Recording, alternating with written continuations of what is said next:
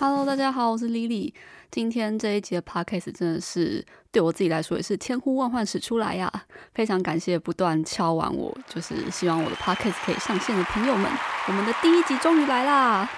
嗯，我觉得今天这一集呢，我比较想要把它设定成那个零零集，就是一切总要有一个开始嘛。那我自己也蛮开心，也有点紧张，就是可以自己来录这一集的 podcast。那既然是这么重要的一集，我也想把它献给我最喜欢的漫画《玩偶游戏》这一部作品。那今天这一集的 podcast 呢，我想要跟大家稍微聊一下，就是。在玩偶游戏这一部动画中，非常重要的一个角色，那就是仓田石沙子，也就是沙男的妈妈。那通常呢，大家讲到玩偶游戏这一个漫画的时候，大部分人都会把焦点放在羽山啊跟沙男他们两个人的爱情跟他们两个的成长之上。但其实我觉得这一部。动画作品、动漫作品中，嗯，仓田是沙子妈妈，其实是扮演了一个非常重要的角色。特别是玩偶游戏的前半部，也就是所谓的小学生篇的时候。呃，石沙子妈妈对于沙男的人生跟他的这个角色的历程的成长，其实是非常重要的。那其实这一篇的讲稿呢，我也写了，就是非常非常的久，但是就是一直都找不到机会来把它就是单独录成 podcast。那因为之前的 podcast 呢，几乎都是我跟海苔熊有点像是一问一答的方式嘛。那我一直也觉得海苔熊在。我跟他的这个交流上，就是录 podcast 的那个节奏，我们两个都还算是搭配的还蛮好的。那所以今天这一集呢，我会尽量就是用我自己来 hold 住全场的感觉，来跟大家聊一下这一次的主题。那我们就开始吧。那首先呢，我们要先来介绍一下仓田石沙子这一个角色。他作为玩偶游戏中一个蛮重要的角色，基本上呢，在漫画中，他比较常出现在所谓的小学生篇。就是玩偶游戏有分所谓的小学生篇跟中学生篇嘛。那基本上呢，只是以沙男升上国中作为一个分水岭，然后这故事会稍微有一点点比较不一样的进展。那小学生篇比较重要的故事，其实就是在讲沙男跟他妈妈之间的这一个故事，跟他们之间的感情亲子线这样子。那所谓的中学生篇，其实就是大家比较熟悉的就是，呃，沙男风花雨山的所谓的三角恋情这样。那因为石沙子妈妈作为在呃沙男小学中非常重要的一个角色，她其实在这个故事中是作为一个推进故事的一个很重要的人物。那主要的原因是因为沙男跟这个石沙子妈妈，他们其实是没有血缘关系的母女。那大家也知道，就是在玩偶戏这一部漫画中啊，呃，沙男的妈妈石沙子妈妈，她出版了一本书，叫做《女儿与我》，主要就是在书中讲述了她跟沙男相遇相处的点点滴滴。那这本书最重要的出版目的，就是石沙子妈妈为了要找出沙男的亲生母亲，因为她跟沙男是。没有血缘关系的母女嘛？那我们从这边就可以开始来慢慢的看，就是小花美穗老师她是怎么样去塑造石沙子妈妈的这一个角色。因为你仔细去看，其实你会发现这一个角色她其实是一个很复杂的人，她并不只是单纯的作为沙男的养母而出场的一个角色，她其实在短短的篇幅里面是一个很立体、有血有肉的人。在漫画中啊，石沙子妈妈她的身家背景其实并没有多做描述，她不像动画中有帮石沙子妈妈出现了一个渣男的外婆，他们就是在动画中石沙子妈妈的老家是经营那个汤屋的，就是温泉旅馆这样子，然后她的前夫也有在动画中出现，但是在漫画中这个原著漫画的故事里面，石沙子妈妈的家庭背景是没有多做描述的，那唯一。雷同的地方呢，就是石沙子妈妈跟这个前夫是一个离婚的状态，她很早就结婚，也很早就离婚。那他们离婚的原因有很多，但是其中一个最令石沙子妈妈没有办法，呃，比较不能够算是不能够接受，或者是也是最令她自卑的一点，就是她的体质非常的难以怀孕。那从这个难以怀孕的这一个体质，其实就延伸了石沙子妈妈的个性，以及她跟沙男之后的故事。那在这个部分呢，其实石沙子妈妈这一个非常早期，甚至是几个语句、几个画面就带过的这一件事情，其实也是点出了，就是我们女性在身体上的被期待，以及我们作为女性或者作为人类对自己的身体是有期待，以及我们是很希望我们的生理机能是一个很完整性的需求的。因为你想不想生小孩，你是可以控制的嘛？比如说你可以避孕啊，或是你就是不要有任何性行为这一种。但是能不能生是一个生理机能完不完整的问题，它是一个蛮失控的状态，就是你是没有办法控制的。所以这也可以点出为什么石沙子妈妈对于没有办法比较不能怀孕这件事情，她其实是感到自卑的，因为那是一个很失控的状态，并不是她今天努力就可以改善这样子的状态的。那这里呢，其实也是这个漫画中第一次，就是比较相对直白的点出了这些角色对于自身的自卑的这个问题。那石沙子妈妈的这个对于自己没办法怀孕的这件事情，她自卑其实是很大的。我们就可以看到说，其实像在这一部漫画中啊，这好像心胸非常开朗，就是呃内心非常的光明正向的石沙子妈妈，她还是有一些很难真正放下的一个心理的坎。那其实呢，要说石沙子妈妈最正常的地方，就是莫过于她还是把她自己视为一个所谓的正常的女人，尤其是在故事的初期，她跟一般所谓大众的女生一样，她渴望怀孕，渴望拥有自己的小孩，但也因为这样，所以没有办法受孕，成为她最自卑、最痛苦的原因。那也点出了她其实对于孩子是有一个渴望的。但是沙男的出现就满足并且弥补了石沙子妈妈想要当一个母亲的心情，所以就算后来周遭的人反对，石沙子妈妈就还是收养了沙男。但是呢，就算石沙子妈妈她收养了沙男，她渴望成为母亲的这个心愿已经完成了，她其实内心深处还是有一个很黑暗的角落，就是她其实是非常害怕沙男被带走的，因为在她心中，她真真正正的了解到。沙男并不是他有血缘的孩子，并不是他从肚子里生出来的这个孩子。他其实是很害怕有一天沙男真正的亲生母亲会出现，把沙男带走。他心中一直有这个恐惧的存在。那这一个深埋在石沙子妈妈心中的恐惧，其实也是造成了为什么后来石沙子妈妈会在沙男五岁的时候，跟沙男这样子的一个小女孩讲说：“诶，你其实不是我的亲生女儿，你真正的妈妈是另有其他人。”那我们想要把你的妈妈找出来，我们想要出版一本书，所以你要成为一个小童星，我们一起完成这个目标。所以，其实你作为一个，我们作为一个读者，我们会觉得石沙子妈妈对五岁的小孩讲这种话，其实是还蛮怪的，就是其实是一个很不合理的状态。那是因为他的心中一直都有这一个很怕沙男被带走的这个恐惧，所以他没有办法非常的理性的去面对。其实他应该要先以沙男这个五岁的小孩的心情的想法为主要的照顾的对象，为主要他思考一切的出发点。但是因为他被自己的恐惧淹没，所以他才会跟沙男提出这样子的一个要求。所以在这件事情上，其实小花美穗老师就借由这一个事件。衍生出了石沙子妈妈，她也是一个有血有肉的人，她也是一个有盲点的人。因为石沙子妈妈想要出书的最终的目标，绝对不是为了要伤害沙男啊。那我认为他会做这个决定，是因为有很大部分的原因，他因为恐惧而让自己陷入了这个恐惧的盲点中。石沙子妈妈以为这样子做对自己跟沙男都好，但是他没有办法很理性的将自己换位思考到当时只有五岁的沙男身上。所以我们也就可以发现呢，石沙子妈妈出版了这一本书《女儿与我》，她是完全是从石沙子的角度出发的，因为她很害怕沙男被亲生母亲要回去，她觉得很不安，所以她才要求沙男做出呃这个要当小童星的这一个目标。那他要成为一个有名的小说家，希望未来能够把这个妈妈找出来。那但是也是因为这一个行为，造成了当时年幼的沙男，当时只有五岁的沙男内心的不安跟恐惧，导致的沙男的心理疾病人偶病的第一次的发作。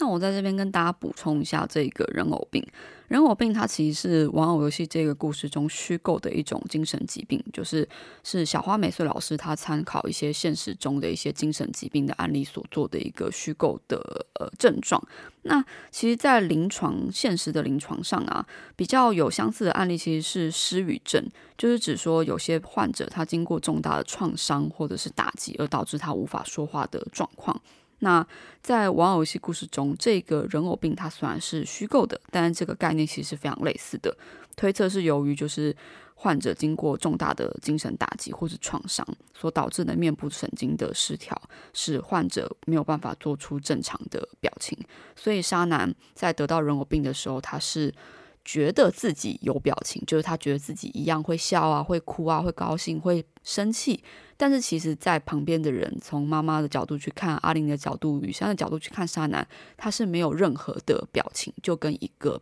洋娃娃一样。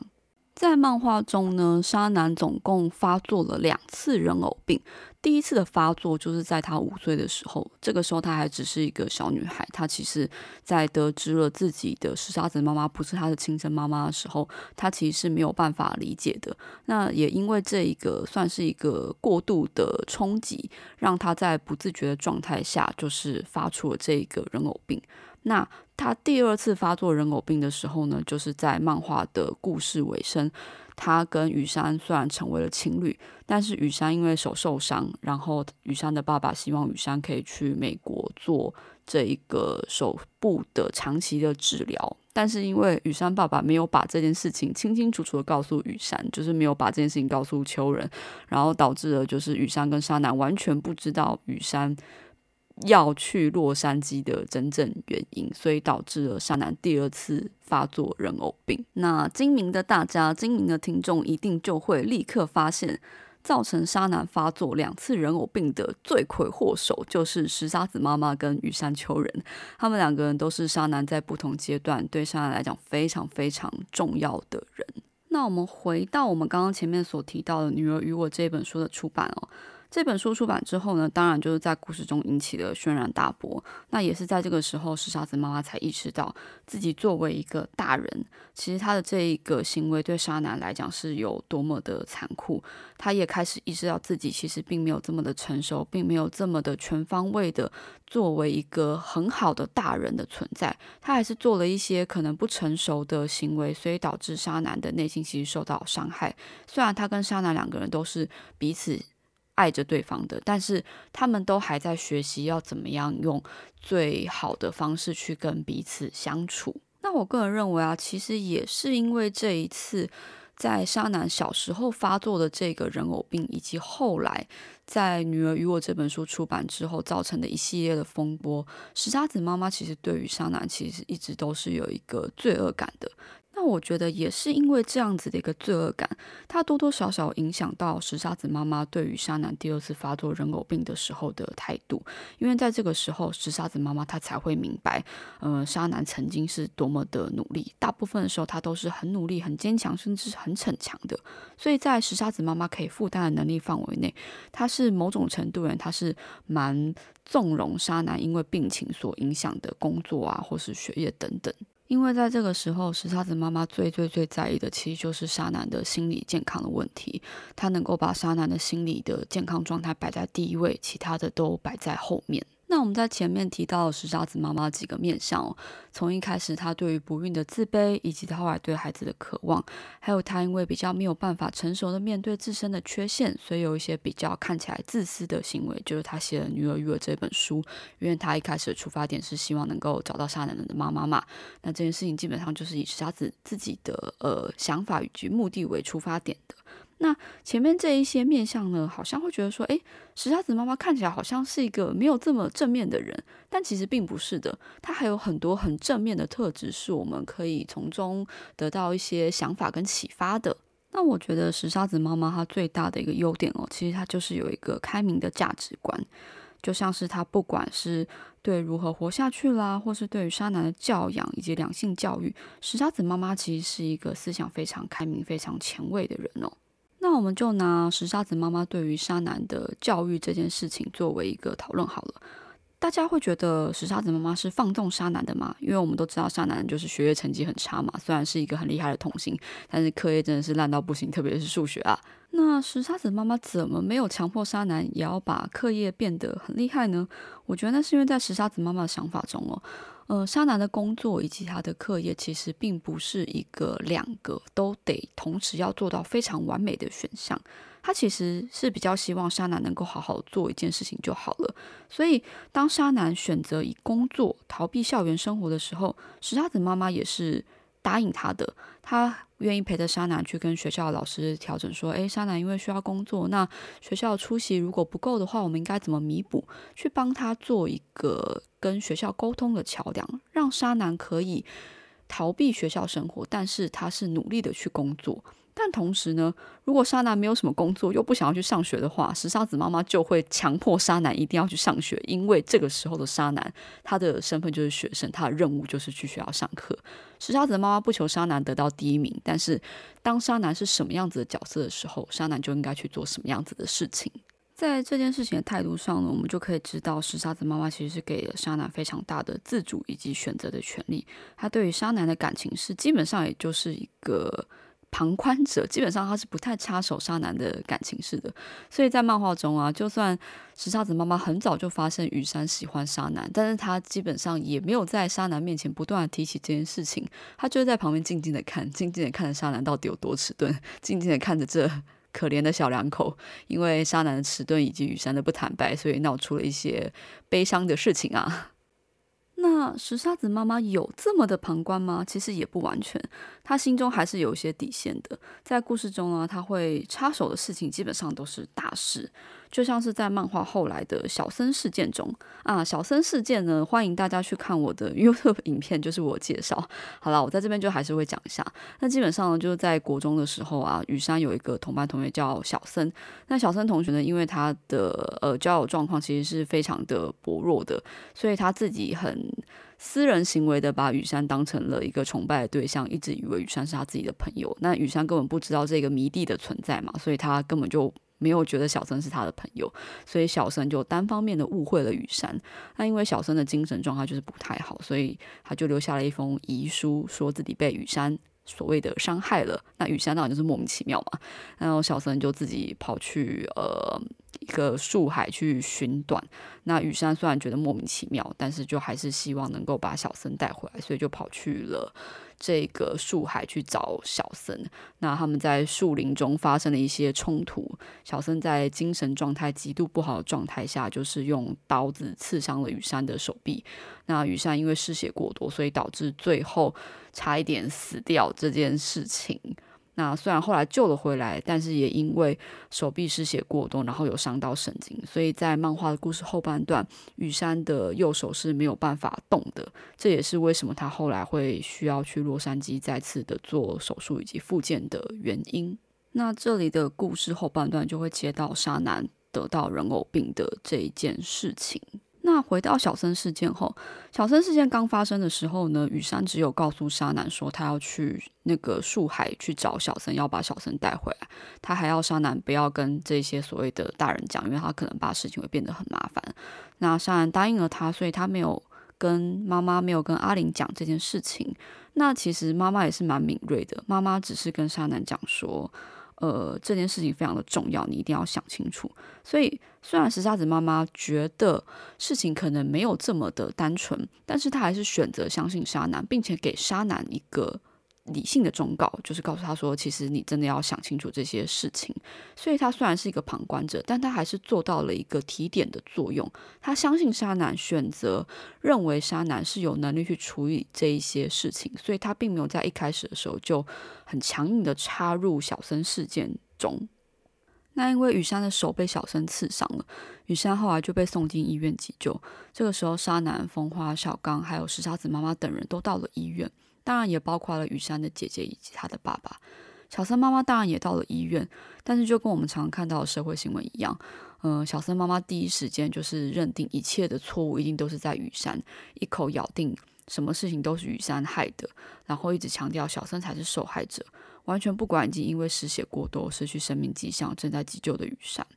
小森妈妈的行为彻底惹怒了沙男，沙男整个暴走，然后他砸自己的书包，然后哭吼着对小森的妈妈说：“雨山还在急救，要讨论是谁的责任这种事情，等以后再说，必须等到雨山活过来了再说。”后来雨山终于被救活，沙男是因为自己的电视现场录影已经因为迟到了，所以他就立刻离开了医院，但是石沙子妈妈还留在医院。他跑去跟小森的妈妈道歉。石沙子妈妈替自己的女儿，也就是沙男刚刚抱走砸书包吼叫的行为道歉，但他同时也告诉了小森的妈妈，自己在沙男的房间发现了小森的日记。石沙子妈妈说，他会将小森的日记交给警察，以方便厘清小森的精神状况，并且还对小森妈妈说出了孩子并不是父母的东西，父母也要学会给予爱的正确方式。从这里的状况就可以知道，我觉得石沙子妈妈她并不是一个一味容忍自己孩子的人。她先为沙男暴走的不礼貌行为道歉，但是她并没有觉得沙男的想法是错的。石沙子妈妈认同沙男重视人命的优先顺序，所以她才会再次的告诉小森妈妈说，这整件事情并不是只能责怪雨山一个人，必须还要考量到所有的状态，并且也必须得等到雨山清醒过来之后再来做讨论。那。另外一个展现石沙子妈妈思想开明的桥段，其实就是当沙男第二次发作人偶病的时候。因为沙男发作人偶病的时候，他并不是只有没有办法有表情，他是连行为都变得比较异常。这个时候的沙男，他的行为其实都变得像是一个很缺爱的孩子。这样子的状况，其实是沙男心中一个比较不安全、比较焦虑的一个心理状态，完全的显现出来。沙男为了能够跟雨山一直在一起，就提议要私奔。那对于在沙男生病的状况下提出跟雨山一起私奔的想法，石沙子妈妈一直是在找到他们之后在旁边陪伴不现身。那当然，他会有这样子的行为，是因为石沙子妈妈的呃工作是作家，在经济跟生活形态上都是可以做这样子的陪伴的。但是我更相信最重要的事情是，是因为石沙子妈妈对沙男的爱是愿意倾听跟陪伴，在这个时候，她希望能够将沙男的身心健康放在第一位，所以她选择在旁边默默的守护。这两段故事啊，都是动画卡通完全没有的桥段，就是非常推荐大家，如果有机会有兴趣的话，就是可以自己去看漫画，相信应该都会得到蛮多感动的点。这样子，